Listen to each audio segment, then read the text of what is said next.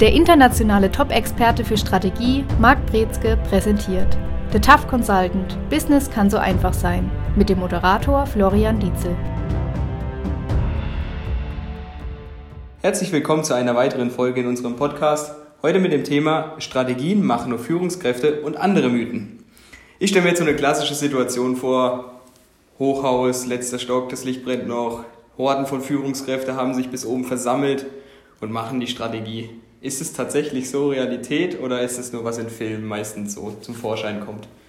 Das ist tatsächlich Realität. Vielleicht nicht, dass es nachts ist und dass es zu später Stunde sich noch der Kopf zerbrochen wird, wie man jetzt strategisch sich aufstellt. Aber es ist tatsächlich was, wo häufig nur Führungskräfte daran beteiligt sind, auch nur die oberen Etagen.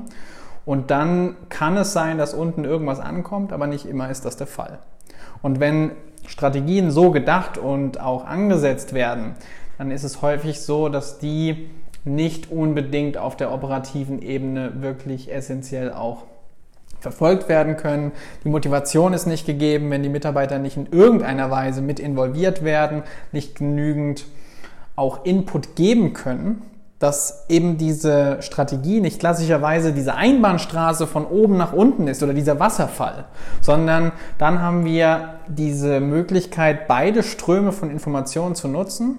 Und Mitarbeiter identifizieren sich auch viel stärker mit den Zielen, wenn sie mit daran beteiligt waren, sie zu setzen und dann auch die Strategien zu formulieren, als wenn sie das nicht machen. Betrifft das direkt einer der Mythen, was du jetzt gerade beschrieben hast? Das ist schon direkt einer der Mythen. Das heißt, dass gute Strategie, das ist dieser Mythos, dass gute Strategien nur in in den oberen Etagen unterwegs sind. Das heißt, dass wir nur Führungskräfte oben sitzen haben, die sich Gedanken machen und dann hoffen, dass vielleicht irgendwas davon einerseits umgesetzt wird und zweitens, dass auch alle Mitarbeiter mitziehen. Ich finde es lustig, wie du es beschrieben hast, dass das von oben nach unten läuft, wenn es oben geplant wird, dass es unten ankommt. Das ist natürlich metaphorisch gemeint, oder? Was passiert denn, wenn das Ganze eben nicht so gedacht wird, gemacht wird, umgesetzt wird? Also wenn das nicht gemacht wird, wenn da nicht wirklich jetzt nachhaltig mit den Mitarbeitern versucht wird, Strategien zu definieren. Und da sind wir schon an einem Punkt, was ist überhaupt eine Strategie? Also die Frage ist ja, worauf wir hinaus müssen, um es kurz zu machen und nicht die Folge hier zu sprengen. Aber wir brauchen was, was ein Ziel hat und wir brauchen messbare Größen, wir brauchen Kennzahlen. Und erst dann, wenn diese Kriterien gegeben sind, wir haben eine Richtung, wie so eine Kompassnadel, die uns dahin führt. Das kann Wachstum sein, das kann Transformation sein, das kann Change sein, das kann was auch immer sein, erstmal als grober allgemeiner Begriff. Das kann Aggressivität bedeuten, Market, äh, Marktpenetration. Es kann bedeuten, dass man eher in Defense-Modus unterwegs ist, dass man die eigene Stellung behaupten muss.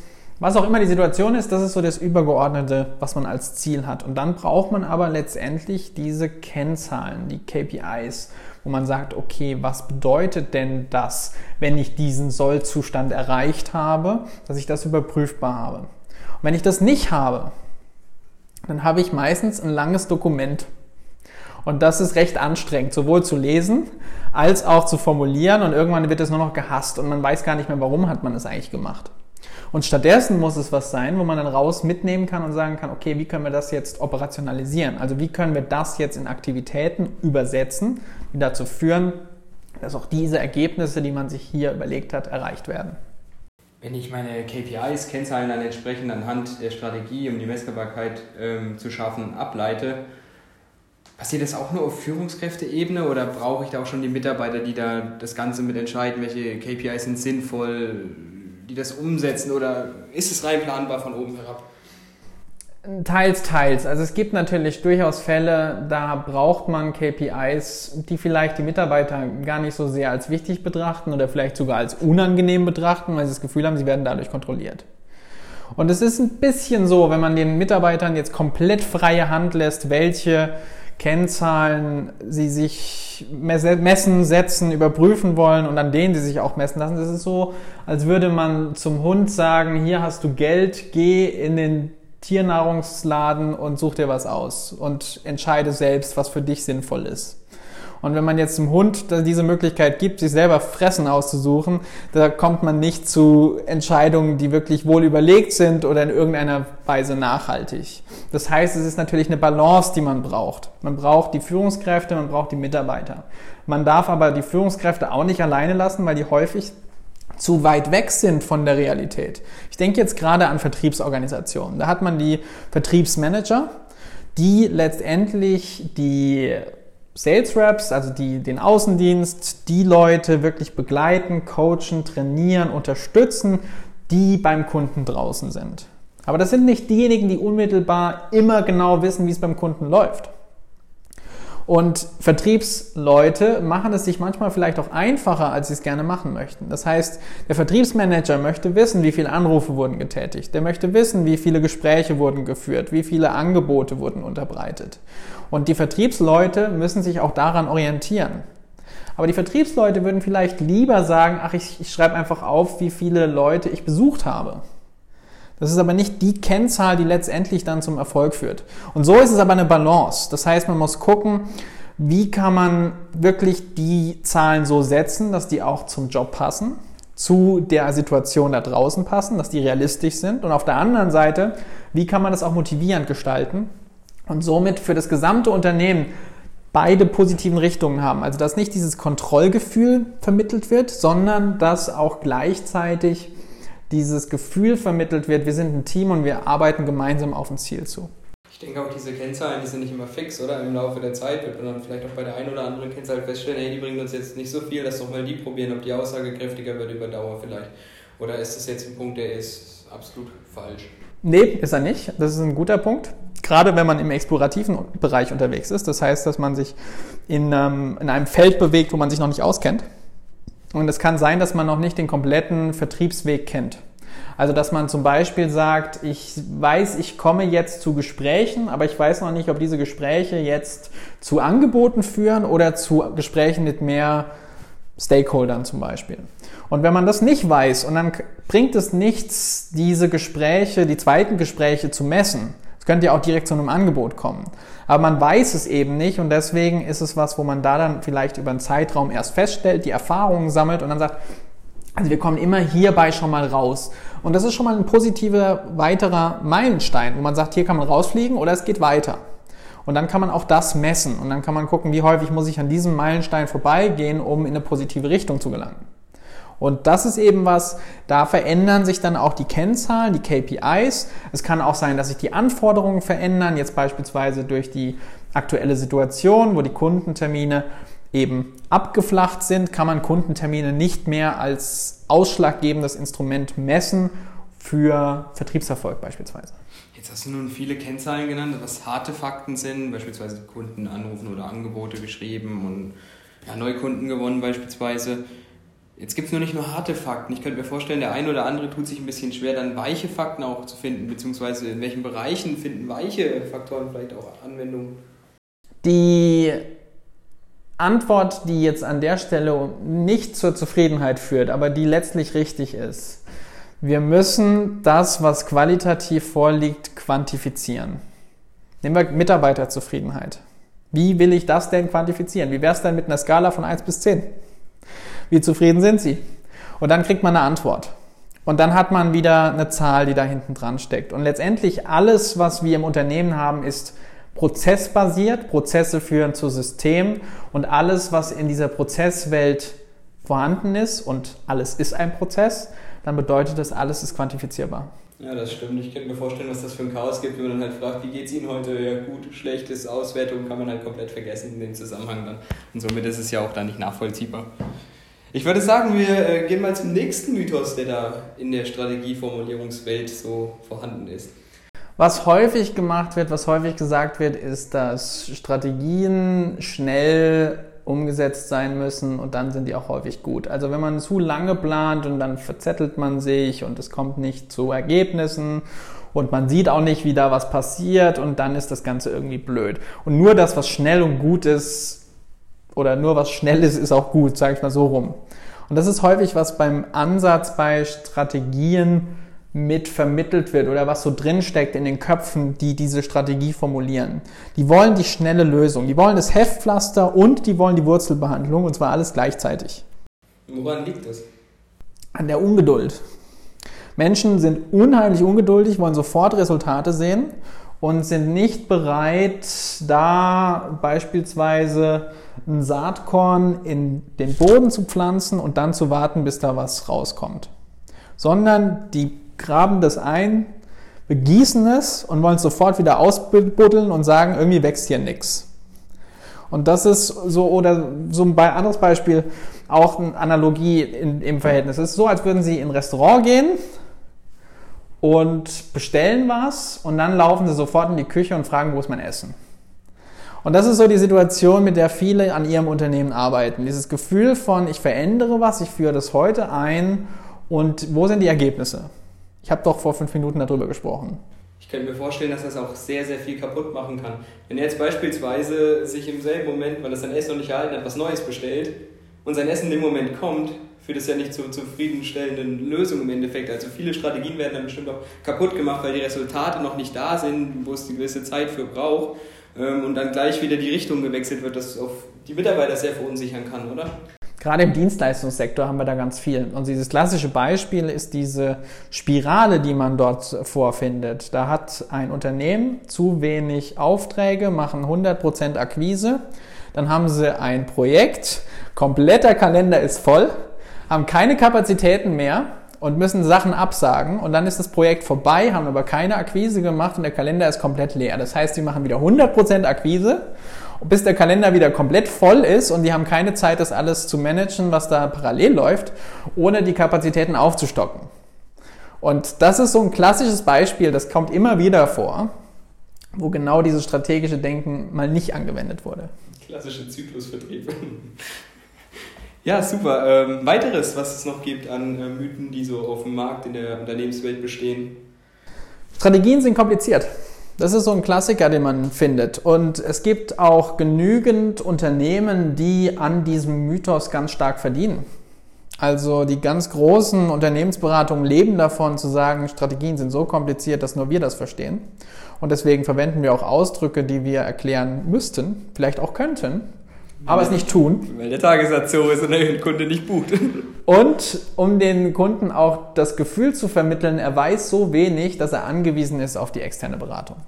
Wird das bewusst so gemacht? Das wird bewusst so gemacht. Da wird eingeschüchtert, da wird mit akademischen Titeln um sich geworfen und mit Fachausdrücken, wovon der Laie keine Ahnung hat. Und wenn dann der externe Berater kommt, dann traut sich der Kunde nicht zu fragen, weil er Angst hat, dumm dazustehen. Also das finde ich ja extrem frech, wenn man ehrlich so sagen kann. Das ist extrem frech. Und das ist aber ein Businessmodell, was da draußen existiert, was das rechtfertigt, 138-seitige Broschüren in Hochglanz zu produzieren, wo auf der ersten Seite ein Modell ist, was so komplex und kompliziert aufgebaut ist, dass es die 137 anderen Seiten braucht, um es zu erklären. Und nachdem man das gelesen hat, hat man es immer noch nicht verstanden und man braucht den Berater, der das dann anwendet. Wahrscheinlich ging es in dem Moment dann um die drei Phasen des Change Managements. Die drei Phasen des Change Managements, ja, dieses äh, Unfreeze, Change und Refreeze. Das auf 27 Seiten im Beraterjargon. Richtig. Und das ungefähr zu dem Rezept von Gulasch zusammenkommt. Ja, ich denke auch hier sollte ähm, deutlich daran gearbeitet werden, dass eben Berater ins Hause kommen, die es fachlich drauf haben, pragmatisch unterwegs sind und das Ganze dann auch überprüfbar machen, sodass auch der, dümmste hört sich vielleicht falsch an, im Unternehmen einfach jeder das versteht, was gewollt wird, umgesetzt werden soll. Gute Berater sollten angeheuert werden, um tatsächlich Ergebnisse zu erzielen. Das heißt, um Projekte zu leiten. Das heißt nicht, dass das Unternehmen das nicht selber könnte alles. Es kann es vielleicht nicht ganz so sauber, nicht ganz so strukturiert. Es kann es vielleicht auch von den Kapazitäten nicht hundertprozentig abdecken. Und wenn es es selber machen würde, würden einfach Kosten entstehen, die deutlich höher sind als der externe. Und deswegen ist es wichtig, dass man auch darauf vertraut, gerade wenn man Beratungen anheuert, dass man mit jemandem spricht, von dem man das Gefühl hat, die Person weiß, wovon sie spricht, ist begeistert für die Sache, kennt sich aus und kann das aber auch runterbrechen, dass ich dann nicht alleine dastehe, wenn der Berater nicht da ist, sondern dass ich das selbst autonom weiterführen kann. Ja, vor allen Dingen auch dieses Nachfragen dann, wenn man tatsächlich was nicht versteht, ist ja absolut keine Schande und ist auch überhaupt nicht schlimm. Man sollte das, was man da vielleicht in Anspruch nimmt, auch ganz klar wissen, worum es geht.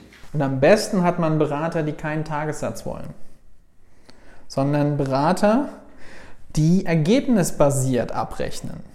Warum? Weil der Berater hat das gleiche Ziel wie der Kunde.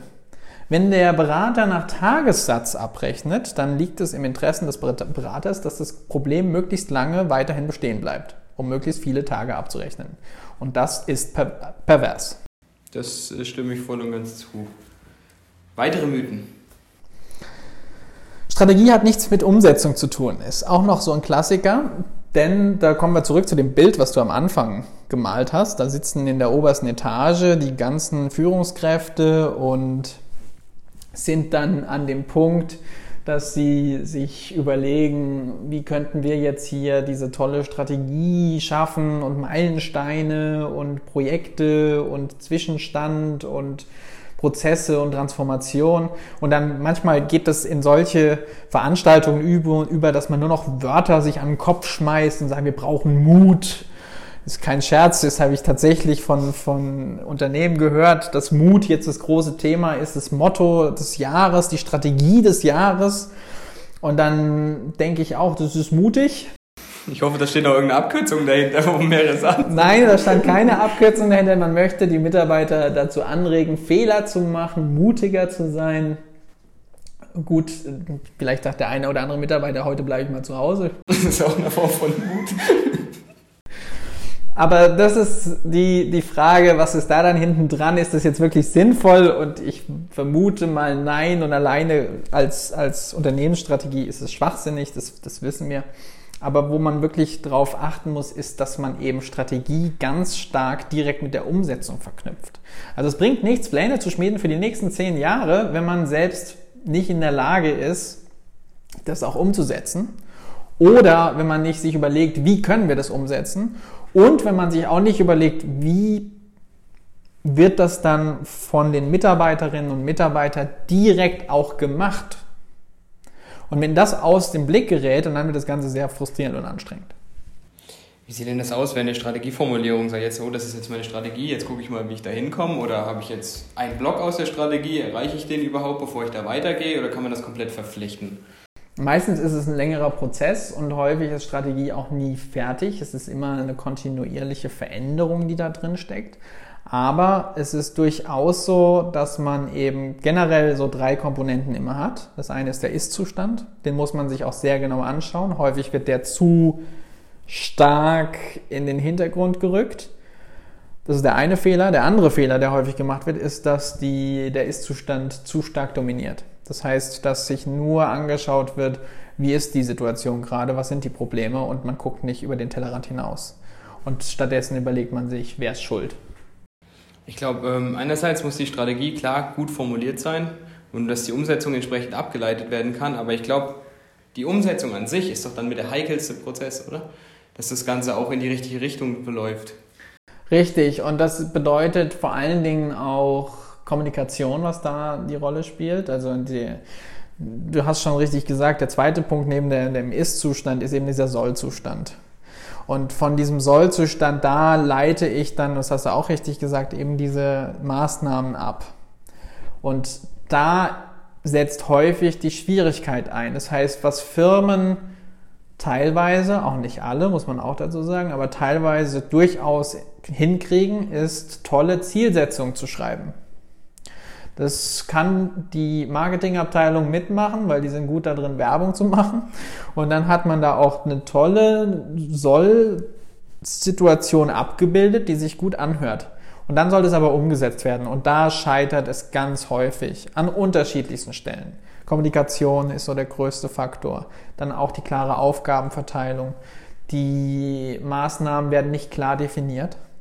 Also wenn wir in Zielen denken, und wollen dann in Maßnahmen denken, dann macht unser Gehirn häufig einen Cut und wir denken nicht wirklich in Maßnahmen, sondern wir denken in kleinere Ziele. Das heißt aber noch nicht, dass wir wissen, wie wir diese kleineren Ziele erreichen, sondern wir denken dann in diesen Etappen. Und das kann hilfreich sein, wenn wir da eben Verantwortlichkeiten abgeben. Aber es ist schwierig, wenn wir diese Verantwortlichkeiten nicht klar definieren und dann sagen, ja, mach mal. Ähm, bleiben Sachen auf der Strecke, könnte ich mir vorstellen, die entweder keiner machen will oder keiner weiß, dass es machen soll. Richtig, oder keiner weiß auch, was da hinten dran steckt. Und dann kennt man nicht die Priorisierung und dann denkt man, ah ja, das steht zwar da, aber was geht mich das an?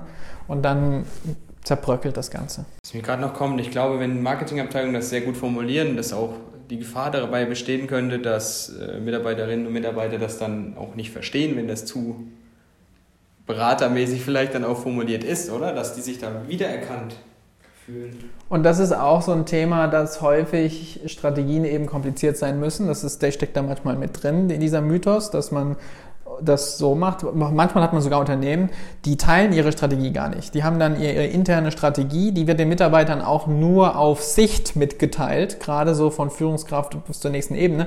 Das ist auch gar nicht falsch in allen Situationen, weil es gibt auch Ebenen, Mitarbeiter, Abteilungen, die könnten damit nichts anfangen. Die wären mit der Strategie überfordert und brauchen das auch nicht. Aber was die brauchen ist, die brauchen die Übersetzung dieser Strategie durch die eigenen Führungskräfte, durch die Abteilungsleiter, durch die unterschiedlichen Manager, die da alle hinten dran stecken. Die müssen das wieder kennen und auch übersetzen können.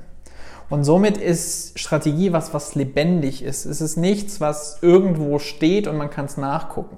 Ich glaube, viele interessiert es dann auch einfach nicht. Die dann kommen, 9 to 5, machen ihren Job sehr gut, was ja auch nicht schlimm ist, und wollen damit nichts weiter zu tun haben. Und für die ist es dann natürlich angebracht, dass da jemand drüber steht, der das ganze, große Ganze im Blick hat, für die Jungs und Mädels, die da unterwegs sind. Haben wir noch einen Punkt auf unserer Liste? Ich glaube nicht, ne? Nee, das war's. Sehr fortgeschritten. Ich denke, das sind jetzt so ein paar Sachen, da sollte jeder im Unternehmen mal selber drüber nachdenken, was denn jetzt der richtige Weg für sich selbst und das Unternehmen ist. Fallen Sie nicht auf den Beraterjargon rein, gehen Sie zu Leuten, die sich auskennen, machen Sie das Ganze überprüfbar. Das war's für diese Woche. Wir hören uns. Tschüss. Das war The Tough Consultant. Business kann so einfach sein. Für mehr Infos besuchen Sie uns auf www.markbrezke.com. Für Fragen, Wünsche oder Anregungen schreiben Sie eine E-Mail an team@markbrezke.com.